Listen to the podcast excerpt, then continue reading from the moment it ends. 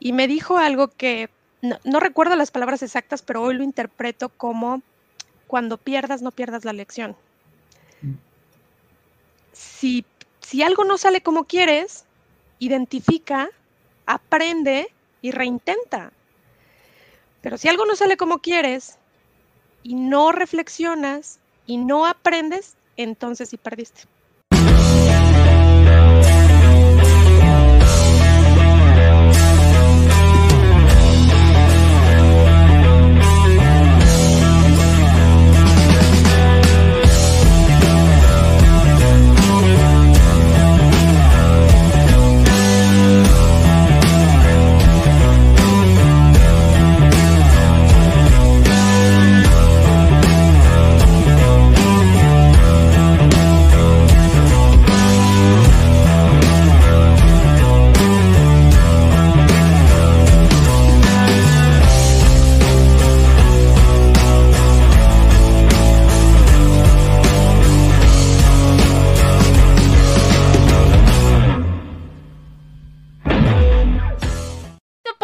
Llevado gracias al patrocinio de Panadería y Repostería Saludable Welkery.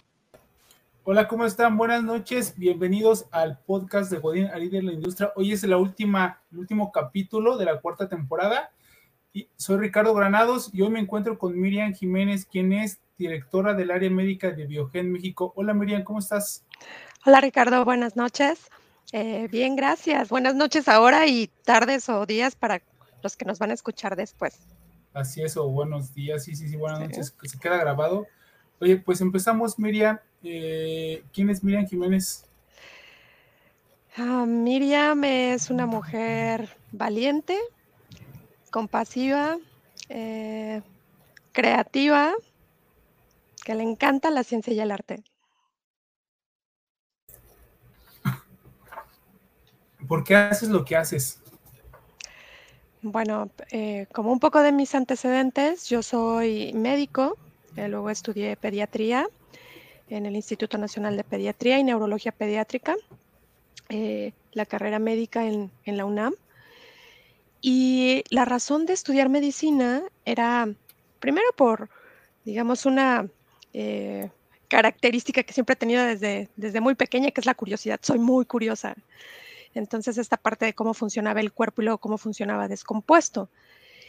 Y después de que terminé neurología pediátrica, eh, me invitaron a trabajar en la industria farmacéutica y entonces eh, habitualmente como médicos no nos forman para entrar a la industria farmacéutica. Y otra vez mi curiosidad me hizo ir a explorar y me di cuenta que la industria farmacéutica es una, un área de, de trabajo súper interesante que permite ayudar a muchísima gente y ahí se complementaban o ahí se reunían pues muchas de las cosas que me encanta hacer y hoy hago lo que hago porque me encanta ayudar a la gente a través de la ciencia. Wow. como dato curioso, eh, me estaba diciendo Miriam que, que, se acordó de mí cuando trabajamos en Novartis, estuvimos ahí trabajando, sí, no, no, no sabía y me sorprendió, me, me llenó de gusto saber que estaba trabajando en la misma empresa y yo no lo sabía. ¿De qué te sientes orgullosa, Miriam? Mm, yo creo que en la parte, eh, bueno, primero en la parte laboral, ¿no? De, la carrera que he forjado, porque me ha permitido dejar un legado en los pacientes mexicanos. Eh, y esto, el que un paciente, una persona tenga mejor calidad de vida, este, el paciente y sus familias, para mí no hay mayor orgullo. Eh, y, personalmente pienso de, mm, desde, digamos, de una manera integral, me siento muy orgullosa de, ser la mujer que hoy soy, ¿no? Una mujer que, que ha identificado sus fortalezas y ha buscado cada día ponerlas al servicio de los demás. ¿Te falta lograr algo? Mira, yo creo que todo el tiempo me estoy poniendo metas. Em, y disfruto, disfruto de irme poniendo nuevas metas. Y en esta parte de la curiosidad que te platicaba, pues siempre ando explorando em, qué cosas nuevas hacer o cómo mejorar donde estoy. En ese sentido, te diría, sí, supongo que me faltan muchas cosas, muchas cosas que a lo mejor en este momento ni siquiera sé, por producto de mi curiosidad. Lo que sí te puedo decir es que estoy muy satisfecha. Y si con, esta, con estos tiempos de pandemia, creo que uno ha aprendido lo, o, se ha hecho consciente de lo fugaz de la vida. Hoy la tienes, al rato no la tienes. Si hoy tocara morir, estoy muy satisfecha. Wow. ¿Qué has sacrificado para estar en donde estás? Bueno, la palabra sacrificio siempre, siempre me ha hecho un poco de ruido porque a veces em, se puede entender como algo que no quieres hacer y te forzan a hacer. En ese sentido, pues creo que nada. Todo lo he hecho muy, eh, muy conscientemente. No ha sido fácil. Y de ahí pues tengo muchísimos ejemplos, ¿no? De, desde la carrera de medicina, luego la carrera en farma. Em, he elegido, o sea, llevar eh, pues una vida disciplinada. Una vida eh, sana y, compaginar, por ejemplo, los deportes, me gustan mucho los deportes, compaginar mi carrera profesional con mis otras, con mis otras áreas de interés, ¿no? Los deportes, la ciencia, el arte. Pues mi curiosidad no, no me deja estar em, sin, ah, sin, explorar el mundo. Ya, van como cinco o seis veces que mencionas curiosidad. ¿Cuándo te diste cuenta que eres curiosa y que te llevó, que, te llevó algo, algo, algo para bien? Em, pues curiosa desde niña o sea, explorando, explorando cómo era el mundo, cómo funcionaba. Eh, nunca fui niña traviesa de hacer maldades, o sea, sí, sí hacía travesuras, bueno, yo no les veía como travesuras, ¿no? este, alguna vez me lancé de la, del techo de la casa, mis padres tienen una casa de un piso afortunadamente, con una sombrilla, porque dije, ¿por qué Mary Poppins puede volar así? Y entonces pues obviamente salté, la sombrilla se abrió hacia arriba, dije, ah, es que el problema es que debe tener unos hilos ocultos que van unidos al, o sea, al, pues sí, a la varilla del, y entonces le puse, ¿no? Unos, unos hilos y tal. Hice el segundo salto y tampoco voló hasta que me cachó mi mamá y me dijo, ¿qué estás haciendo? Y yo, pues es que quiero saber cómo funciona eso, ¿no? Entonces, bueno, no, no, eh, esa curiosidad pudo ponerme en riesgo, eh, pero bueno. Oye, ¿cuántos años serías, Miriam? Como seis o siete. Era ¿Y no tuviste ningún eh, accidente físico? No. En el segundo y el tercer intento y en el primero que ibas a contar una historia de terror acerca de que, la curiosidad te había causado no, algo. No, no, no, a ver, siempre, bueno, en esa parte muy, muy ágil y este, había pues pasto y así muy el jardín. No, no pasó nada. Pero bueno, aquí me tienes. El éxito, ¿cuál es su definición? pienso que, que, que, haya congruencia entre las cosas que, que pienso, que digo y que hago y que eso dé como producto un propósito que ayude a otros seres humanos.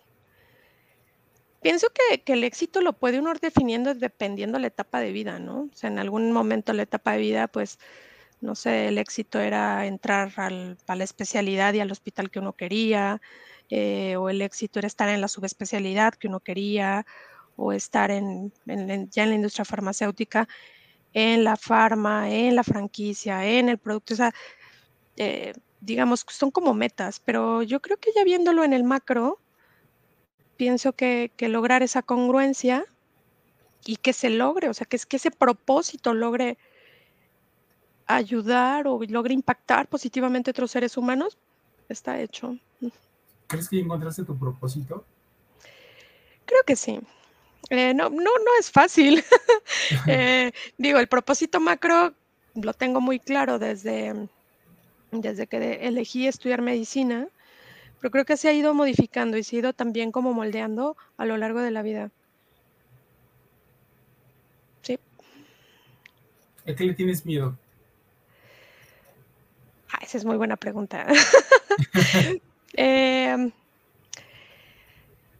le tengo miedo a no vivir, a no vivir plenamente. Le tengo miedo a vivir a medias. Eh, Mira, yo creo que si esta pregunta me la hubieras hecho antes de pandemia, pues quizá, no sé, quizá hubiera dicho la muerte o quizá hubiera dicho, ¿no? Alguna otra cosa. Lo cierto es que durante este tiempo creo que ha habido muchísimos aprendizajes como, pues en general, como para la humanidad, ¿no? Y entonces de mis reflexiones de pandemia llegué a una conclusión. Es que todos nos vamos a morir, ya sé, puede ser, puede resultar muy obvio, ¿no? Eh, pero quizá uno no tenía esa conciencia. Yo personalmente no, no lo, a ver, no lo tenía tan claro. Haces cuánto es el promedio de sobrevida de las mujeres y los hombres en México, haces números, etcétera. Ah, se va uno a la cancha analítica, pero la realidad es que para, dice mi papá que para morir solo hace falta estar vivo. Bueno, si eso es inevitable y no sé qué hay del otro lado, pues es que ¿para qué me asusto? Entonces mejor me, ocupo en vivir plenamente aquí y ahora y, no hacerlo o quedarme a medias, eso sí me daría miedo. O sea, voltear y decir, uy, no hice aquello por, pues no sé, por prever algún, algún fracaso o algo. Bueno, no, no es así. Juegas a, ganar, ¿verdad? No, no a no perder. Siempre. sí, sí, me encanta. me gusta mucho los Sí, exacto, sí. No, se vive, no se, no, no, sí, siempre tienes que jugar para ganar, ¿no? Y no para no perder. Sí, pero creo que, bueno, cuando, cuando ha tocado perder, eh, bueno, te voy a contar una cosa. Resulta que cuando yo era, yo tenía como 15 años, yo eh, te digo que siempre he practicado algún deporte y yo hacía, yo corría 100 metros y salto de altura y en campeonatos nacionales, este, etcétera. Y entonces eh, mi papá me fue a ver a una competencia, él no me había visto porque siempre andaba de viaje, me va a ver a la competencia y yo me había lastimado. El coach me dijo, oye, no es necesario que corras la final, ya tienes tu lugar en el prenacional. Mm. Y yo pues quería correr, ¿no? Para que mi papá me viera correr. Y me dijo, no, o sea, estás lastimada, tienes una francitis plantar. Total, corrí, quedé en tercer lugar. Eso no impedía que yo pasara al prenacional, pero yo mm. me enojé mucho porque para mí eso era perder. Y justo se alinea con esto que dices, ¿no? O sea, yo no corrí para ganar el tercer lugar, yo corrí para ganar el primero. Entonces hice un berrinche así de, de, adolescente y mi papá me dio la más, una, una de las lecciones más grandes que, que, que él me ha dado, ¿no? Entonces me, me sentó y me dijo, a ver, no hagas berrinche. Y, me empezó a hacer preguntas em, para que yo identificara por qué había tenido ese lugar, cuál había sido el riesgo, yo no había calculado los riesgos, etcétera, etcétera, ¿no? Y me dijo algo que no, recuerdo las palabras exactas, pero hoy lo interpreto como cuando pierdas, no pierdas la lección. Si, si algo no sale como quieres, identifica, aprende y reintenta. Pero si algo no sale como quieres y no reflexionas y no aprendes, entonces sí perdiste. Y mm, sin duda juego a ganar. Si algo no sale como, como lo planeé, pues aprendo la lección y adelante. Mencionaste los riesgos. ¿Cuál es el mayor riesgo, mayor riesgo que has tomado? Mm, yo creo que todo, todo el tiempo estamos tomando, o sea, estamos tomando riesgos, ¿no? Eh, en, las, compañías, eh, riesgos respecto a tiempos, digamos, em, áreas de, inversión desde el equipo médico. Em, y, riesgos ah, personales, pues yo te diría a veces eh, como llevar el cuerpo al límite, ¿no? y, sí creo que es un riesgo porque trabajar y trabajar en lo que hago me encanta y eso a veces enmascara que digo, no, a ver, detén un poco la velocidad con la que vas, el tiempo que le dedicas, porque bueno, hay que encontrar un buen balance vida-trabajo. Creo que sí. ¿Qué no te deja dormir? Las ideas. Sí, por ahí lo, lo, lo, lo pensé. Te gusta emprender mucho, ¿verdad? Te gusta solucionar las cosas. Sí, sí, sí, sí. Ahora cuando decías lo de las ideas, este, en mi mesita de noche tengo un cuaderno y un lápiz, una pluma. me despierto, literal, me despiertan las ideas, las anoto, me sigo durmiendo, a veces me vuelven a despertar, las anoto y, sigo durmiendo. Eh, sí, me gusta, me gusta hacer cosas em, que no se han hecho antes y, alguien las tiene que hacer. alguien tiene que ir de explorador esa, respuesta se ha repetido muchísimas veces aquí de que la, solución no, es lo que no nos deja dormir. A mí también me pasa mucho. A mí los problemas no. Eh, yo duermo bien tranquilo cuando tengo muchos problemas. Yo duermo bien tranquilo. Pero cuando encuentro la solución no tengo una idea nueva, eso es lo que no me deja dormir. O sea, resolver las situaciones, eso, eso me, me. Aparte de que me encanta, es lo que no me deja. Sí, como dices tú, me despierto. O generalmente las buenas, he tenido como muchas buenas ideas pero las que han cambiado como mi vida o la situación de las empresas, se me han ocurrido a las 3 de la mañana o a las 2 o a las 11 de la noche y ya ese día no dormí, ese día no dormí hasta que lo plasmo, hasta que lo platico, el otro día se empieza a ejecutar y es eso, generalmente esa, esa respuesta se, se, repite mucho, que por eso lo hago, porque los líderes, y te, incluyo, porque lo eres, eh, es eso, queremos solucionar, queremos, buscamos las necesidades y los problemas para resolverlos la verdad es que disfruto de, estar buscando eh, opciones o eh, siempre a mis, a mis equipos siempre les digo, tengo mi cubo Rubik y lo pongo en medio y le digo, bueno, tú puedes ver dos caras del cubo, tres caras del cubo, yo estoy viendo otras y necesitamos complementar las visiones o darle la vuelta al cubo o ponernos en otro lado para tener una diferente perspectiva y así es como entiendo los, las situaciones que se nos van presentando en el día a día. Entonces, bueno, dos o tres de la mañana se me ocurre desde qué otra perspectiva puedo ver esas caras del cubo, ¿no? ¿Cómo tomas una decisión? Mm. Bueno, creo que, em, a ver, cuando, cuando hay que tomar una decisión es porque por lo menos tenemos dos alternativas o más, ¿no? De esas dos alternativas, pues deben ser equiparables en beneficios, pues si no, no las estaríamos comparando. Entonces, cuando uno, cuando uno elige algo, cuando uno toma una decisión, lo que tienes que ver es lo que vas a perder en la otra, porque el beneficio es equiparable. Entonces, analizas qué es lo que vas a perder. En ambas tienes algo que perder, o digamos, dando por sentado que tienes que ganar. Entonces, ¿qué, qué es lo que menos ruido te hace? Que es lo que menos impacta, ¿no? Eh, o, que mayor beneficio este, causa, pues eso es inherente, sino qué es lo que menos, menos daño, qué, qué, es lo que menos estoy dejando, ¿no? Em, creo que es así. ¿Lo sigues también por corazonada o te vas más a los datos? Ah, creo que es una mezcla. O sea, hay, hay, una fase donde entro en análisis y mi, digamos, me, trato de autorregular para no ser parálisis por análisis, porque te puedo decir que es de las cosas que, que, que, aprendí muy rápido llegando a la farma, ¿no? O sea, mi, mi mente estaba entrenada para resoluciones o para em, problemas de, de, de, salud, ¿no? Teniendo a una persona enfrente, ¿no? Y lo primero que decides es, eh, la vida sobre la persona y lo siguiente es la función, ¿no? Y así te vas como en una escala de, de, priorización y luego llegas a la farma y es una visión distinta. Entonces, aprendí muy, muy, temprano eso, ¿no? O sea, toma los suficientes datos y luego llama los sexto sentido, ¿no? Sí creo que hay un componente adicional, ¿no?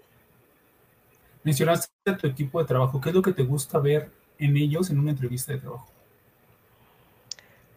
Bueno, me encanta em, esta parte de la diversidad. Eh, creo que es, un valor eh, personal que se, que se alinea muy bien con los valores de, de, Biogen, que es donde trabajo actualmente, em, porque es justo tener diferentes perspectivas para ver ese cubo, ¿no?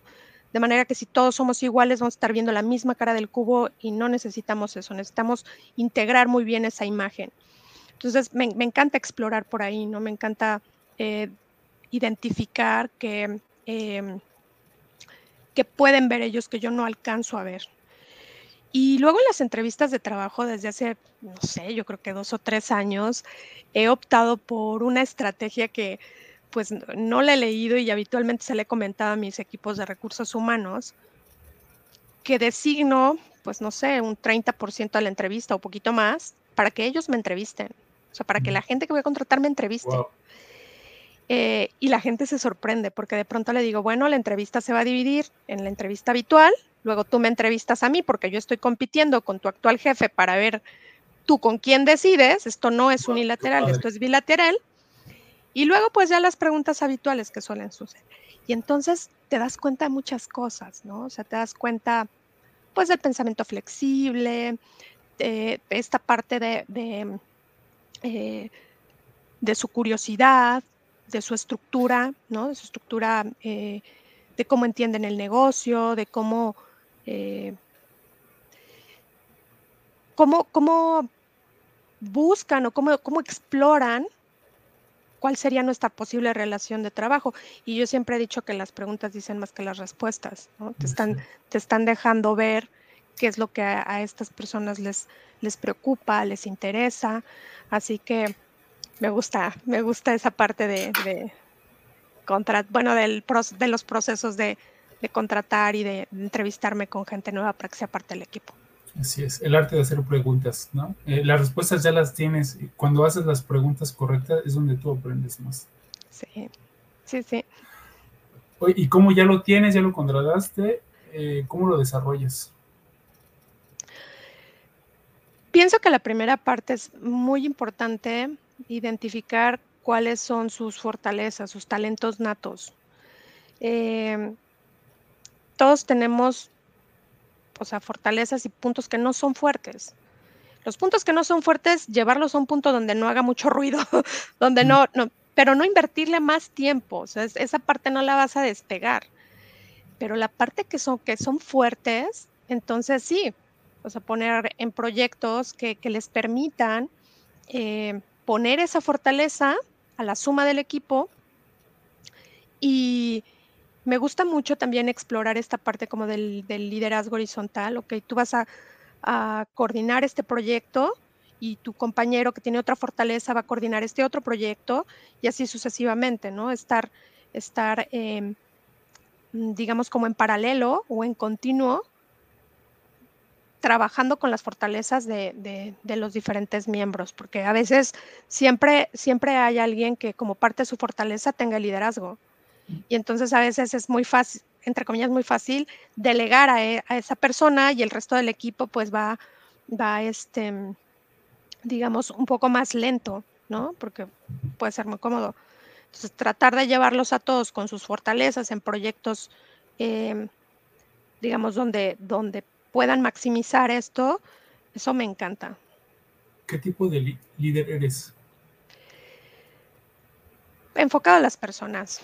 Eh, y, una vez que, o sea, enfoca a las personas con un propósito muy claro y luego vienen los resultados. O sea, tampoco es que deje los resultados este, a, libre evolución, ¿no? Pero sí creo que uh, del tiempo que, que, he llevado manejando equipos, definitivamente si uno se enfoca en conocer muy bien las fortalezas de, de los miembros del equipo y maximiza esas fortalezas, alinea uno el, objetivo, el personal y el, del, y el del equipo y el de la compañía, los resultados empiezan a salir. Obviamente con un, con un eh, muy buen plan estratégico, pero sí creo que, que, las personas hacen las compañías. ¿Qué responsabilidad tiene ser directora? Mira, la, la, podría como dividirla en dos partes. La primera es, eh, voy a empezar por la primera que es hacia el negocio, ¿no? O sea, la, industria farmacéutica es una industria eh, cuyo, cuyo objetivo está en desarrollar opciones para ayudar a otros seres humanos. Y si el objetivo es ayudar a otros seres humanos en su enfermedad, la principal responsabilidad es ser la voz de ese ser humano, es decir, de ese paciente o de ese cuidador y traerlo a la discusión y, tenerlo muy presente en las, decisiones que vamos tomando como compañía. Eh, por lo tanto, eh, digamos, mi, la principal responsabilidad es tener los, elementos científicos que nos permitan la toma de decisiones, siempre ponderando que eso está dirigido a otro ser humano, ¿no?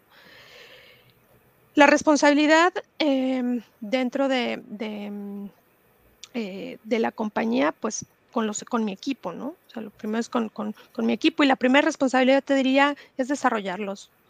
Siempre les digo que, a ver, hay cosas que se aprenden para, para, el negocio y hay cosas que se aprenden para el negocio y para la vida. Estamos apuntando en las cosas para la vida. Eh, y yo ya tenía un, un, eh, gerente general que decía que esas habilidades es como si lleváramos un backpack y nos fuéramos poniendo herramientas a ese backpack. Entonces, mi principal eh, responsabilidad es proporcionar las herramientas con la mejor calidad y, obviamente em, que sean de utilidad para la vida, para el negocio y para la vida. Creo que esas serían las principales.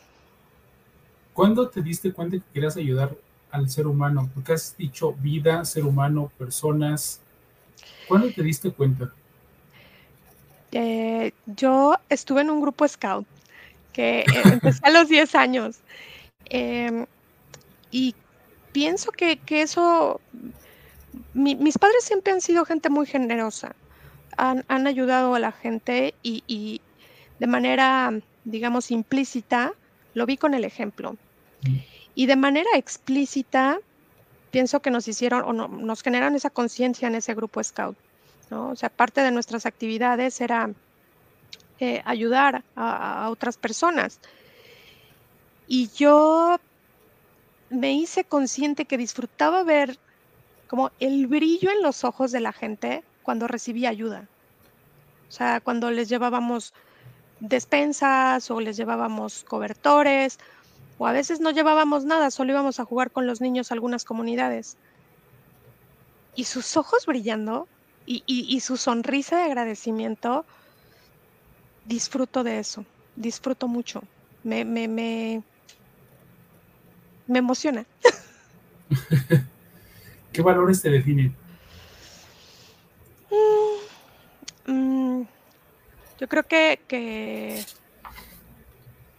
la compasión, la valentía, la responsabilidad, mm, la lealtad, eh, la justicia. ¿Cómo llevas esos valores a las organizaciones en donde estás, Enrique? Mira, la, compasión y la valentía, bueno, vamos a poner el combo compasión, valentía y responsabilidad. Eso es lo que hacemos todos los días, ¿no?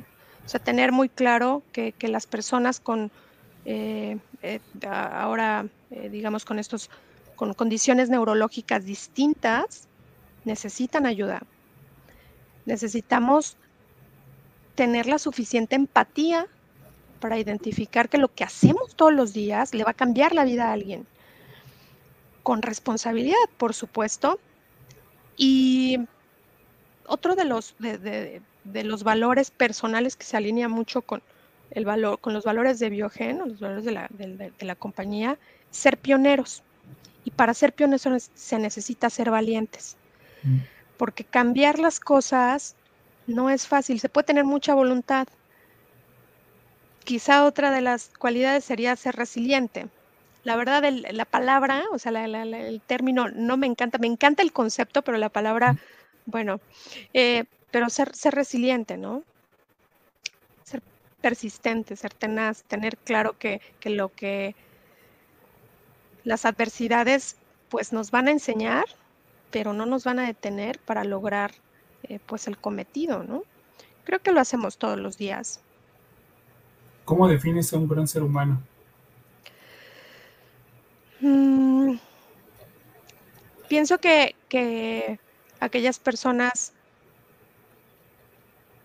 que dentro de, sus, de, su actuar son respetuosas, son compasivas y tienen paz en el alma. Y yo sé que eso es muy subjetivo, pero cuando hay una persona que es congruente y que está actuando de acuerdo a sus valores y tiene un propósito eh, y ese propósito ayuda a otros o ese propósito em, tiene un impacto positivo,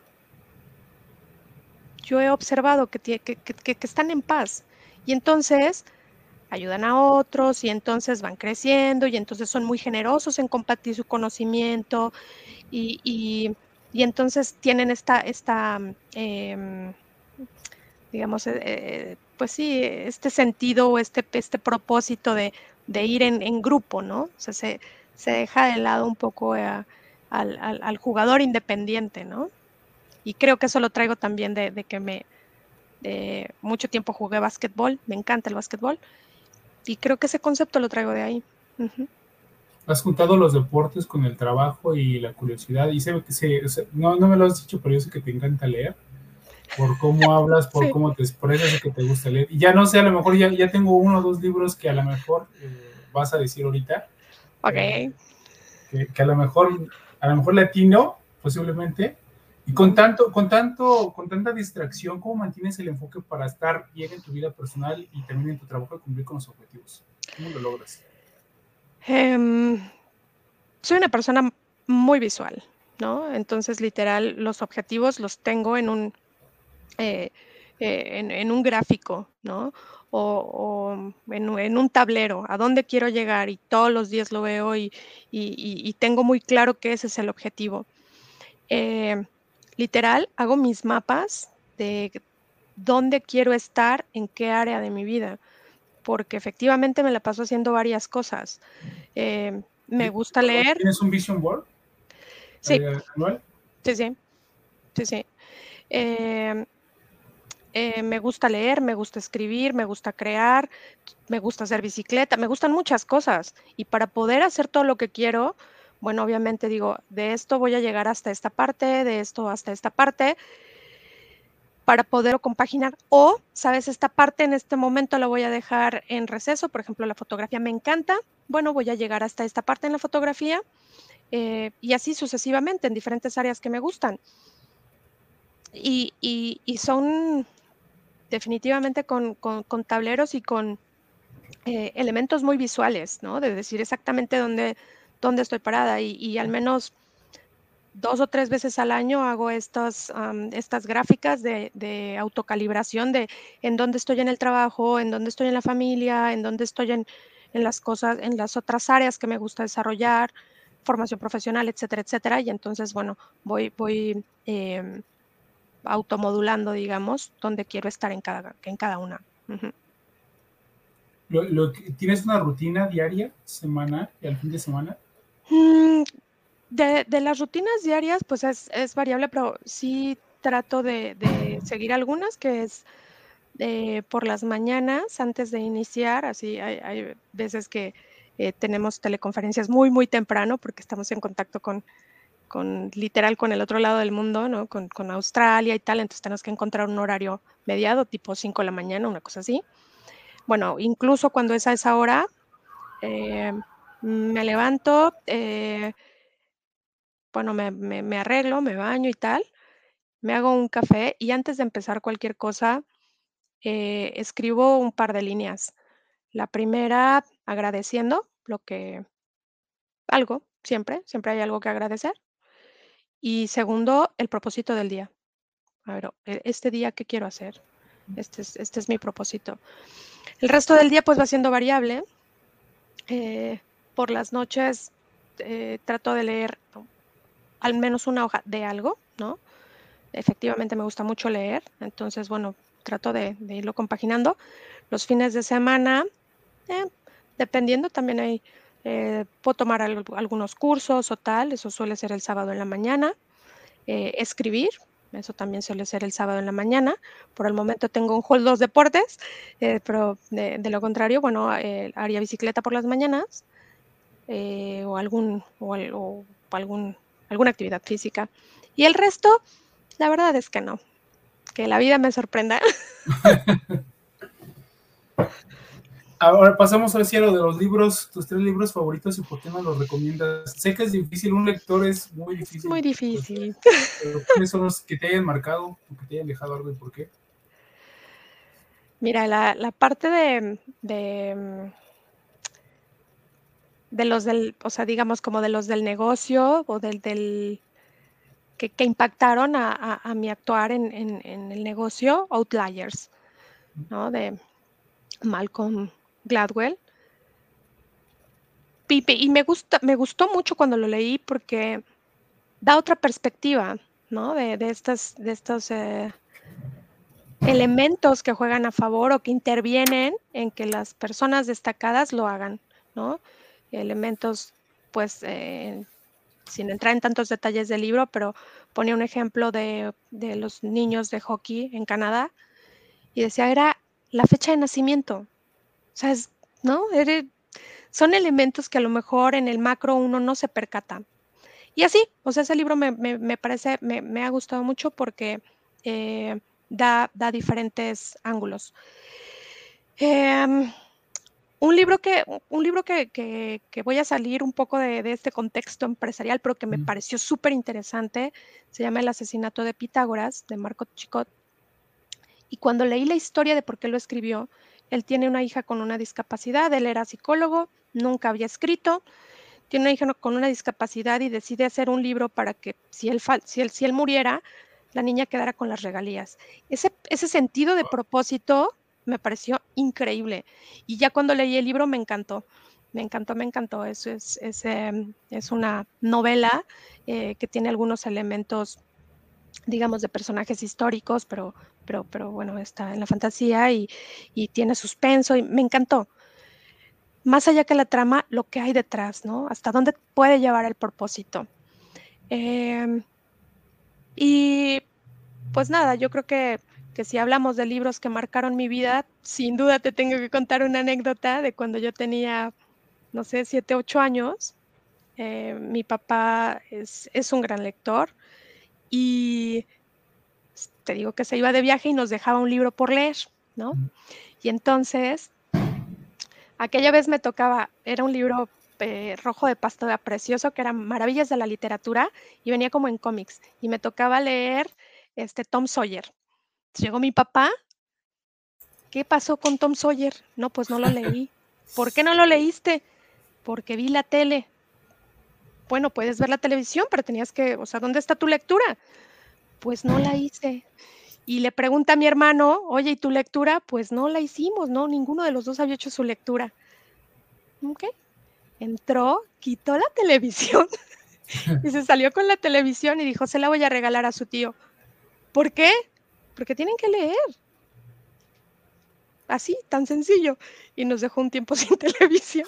Así que si alguno marcó mi vida, sin duda, fue, fue, fue ese, em, ese momento, sin duda. Yo te decía que a lo mejor latinaba con uno porque hablaste mucho de las fortalezas y a mí uno de los libros que me cambió fue el de Ahora descubre sus fortalezas de la empresa Galo. O sea, ese libro, lo dijiste, o sea, enfócate en tus fortalezas y en lo que eres malo déjalo porque no vas a brillar, te vas a desgastar y tu cerebro se, se va a acostumbrar o va a desarrollar esas, esas fortalezas. Y en lo que eres bueno vas a brillar como no tienes una idea. Pero queremos arreglar lo malo sí, y, olvidamos de lo bueno, ¿no? Por eso dije, a lo mejor latino con ese libro, creo que sí. Pues e, e, es, ese libro creo que contribuyó a, afianzar esa parte, ¿no? Quizá esa parte yo la aprendí un poco intuitivo con los deportes, ¿no? Yo corría 100 metros y el día que me invitaron a correr 400 metros, no, no, pues no, no di lo mismo, ¿no? Enfócate en tus fortalezas. Mm. Eres veloz en 100 metros, foco en eso. Puedes correr 400, sí, pero nunca vas a ser igual que, en 100. Entonces, sin duda, este, este libro que mencionas reafirmó esa parte. Y creo que en ese mismo sentido va uno, que se llama La auténtica felicidad, de Seligman, y habla, es, de psicología positiva, pero lo que habla son los estudios científicos que han hecho para mm, documentar cómo las personas que identifican sus fortalezas y las ponen al servicio de otros seres humanos, realmente encuentran, digamos, como este eh, sentido de propósito y están en paz o, están felices, ¿no? Sí, porque estás desarrollando, desarrollando en algo que eres bueno, ¿no? Bueno, pasamos a la última sección. Te voy a decir una palabra. Me gustan las expresiones que hacen en esta sección las personas que ya han visto la entrevista, que dicen, ay, a ver qué, sale. Eh, es relacionado, es, es, eres tú, digamos, eres tú. Entonces, no hay algo que no sepas, ¿no? La, la respuesta ya las tienes. Entonces, te voy a mencionar una palabra. Por favor, la primera palabra que te venga a la mente. Amor. Familia. Trabajo. Equipo. Líder. Servicio. Empresa. Oportunidades. Neurociencia. Pasión. Pasión. Mm. Pues neurociencias, pero no sé si puede ser bilateral.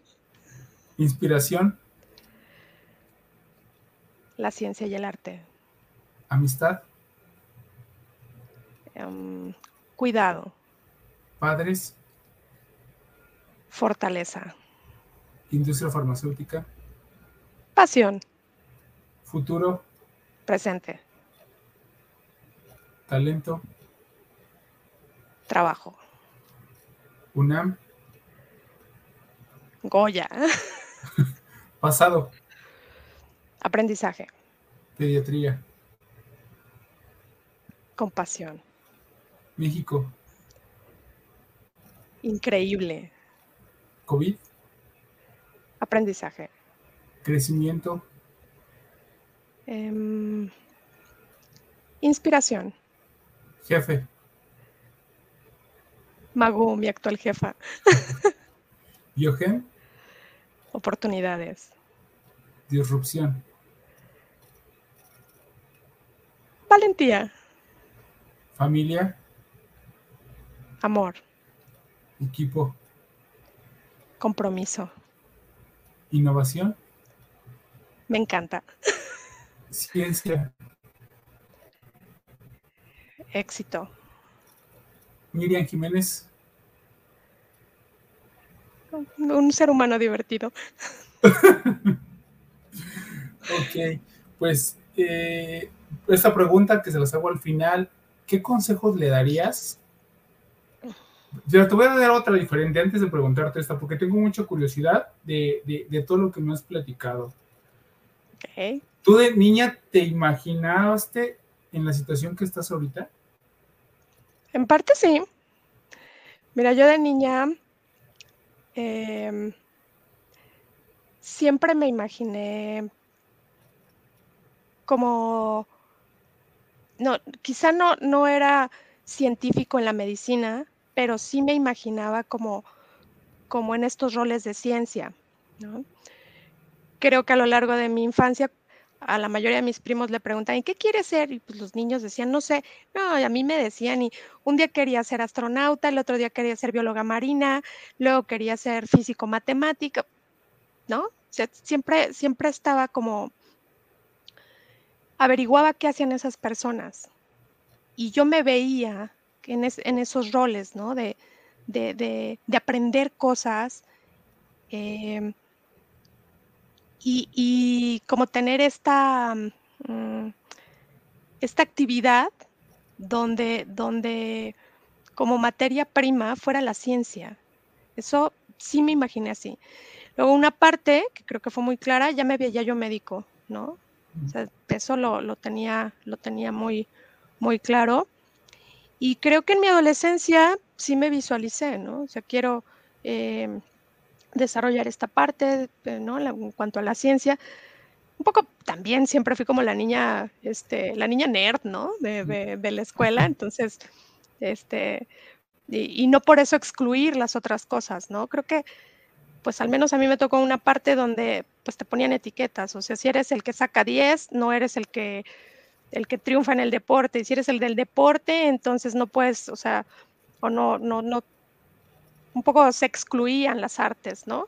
Y decía, "No, o sea, sí yo quiero hacer hacer varias cosas, no se excluyen, ¿no?" ¿Qué te gustaría decirle a esa niña de seis años que se lanzaba con el con el sombrilla. Con, la, sombrilla. Vivir es increíble. Em, sigue explorando, confía en que puedes. Em, nunca dejas de ser valiente. Mm, y ayudar a las personas va a hacer que tu alma vibre mm. cada día. Hazlo a través de la ciencia y no te vas a arrepentir. ¿Qué te gustaría decirle a la Miriam dentro de 20 años, a la del futuro? Em, apúrate a escribir tu libro.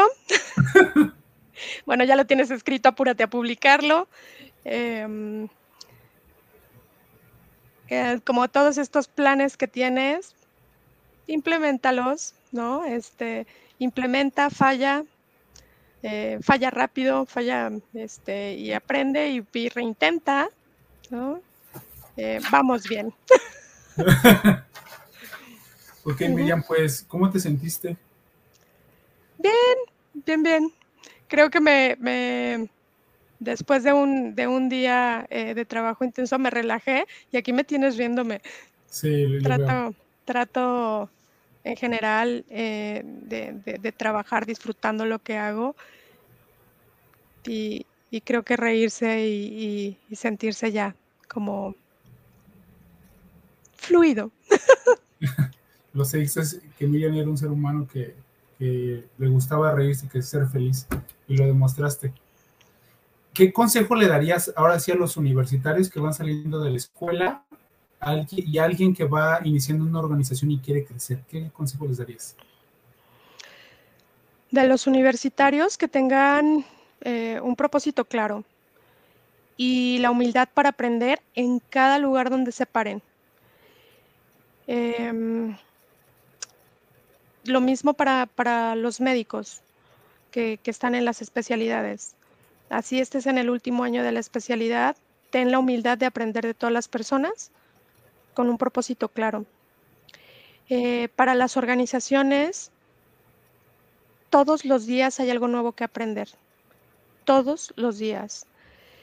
Y trabajar en una organización es increíble porque te permite estar interactuando con, con personas que son pues muy diferentes de, donde tú te formaste, de lo que tú sabes, de, cómo tú ves el mundo. Aprende, aprende a, identificar las oportunidades de aprendizaje en cada momento. Y nuevamente el tema del propósito, ¿no? O sea, eh, para crecer en una organización o, o, las metas que te vas poniendo en tu plan de carrera, ¿cuál es el propósito? Si el propósito únicamente es que tenga un, pues un título, ¿no? Que, que, te asocien con, un, con una posición en una empresa, bueno, pues quizá, eh, que es muy respetable, ¿no? Pero quizá cuando lo tengas, tampoco te vas a sentir tan increíble. Si tienes un propósito, llegas al, digamos, al siguiente escalón que te va a llevar y que faltan muchos para el, para el que tú te, o sea, el, lugar que te propusiste, vas a disfrutar increíblemente ese escalón. De verdad, lo vas a disfrutar, vas a aprender, vas a enseñar. Todos somos alumnos y todos somos maestros en todos los momentos de nuestra vida. Y entonces se va haciendo una amalgama bien interesante. las, digamos, las dinámicas en las compañías te permiten ¿no? Te permiten ir, ir creando esa amalgama y irte consolidando. Eh, y, siempre hacer un alto en el camino, yo les digo las paradas a pits. Pasa a pits, revisa que todo está como lo, quieres. Siempre es importante hacer un alto. No, no, no, un, un, carro no puede ir a 400 todo el tiempo. Necesita hacer un alto. Creo que eso les diría. Sí, y lo que mencionas es muy profundo. A lo mejor ya que lo encontraste es fácil de decir o se entiende cómo, pero me gustó mucho porque estás mencionando y a mí también me pasó y me pasó y, también compré el paquete completo de la carrera y la casa y lo demás. Y cuando lo logras ya no tienes otra cosa porque te llenaste de metas y de objetivos, pero no de propósito, duele bien feo. Fíjate que eso lo asocio con una, con una conversación que tuve con un con un miembro de mi equipo hace un par de días porque me decía, ¿no? Este, estábamos en una dinámica y se presentó y yo dijo, eh, esta persona dijo, yo soy gerente de tal cosa, ¿no? Y ya pasó, siguió la actividad y tal, y después le dije, oye, yo quiero platicar contigo de eso, porque hoy ocupamos este rol, hoy ocupas el rol de gerente, hoy ocupo el rol, este, este rol de directora, eh, ocupamos roles. No permitas que eso te defina. O sea, tú eres, tú eres, tú quién eres.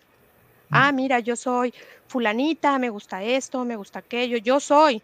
Y hoy tengo este, este, este rol, mañana tengo otro rol, pero, pero no soy el rol, ¿no?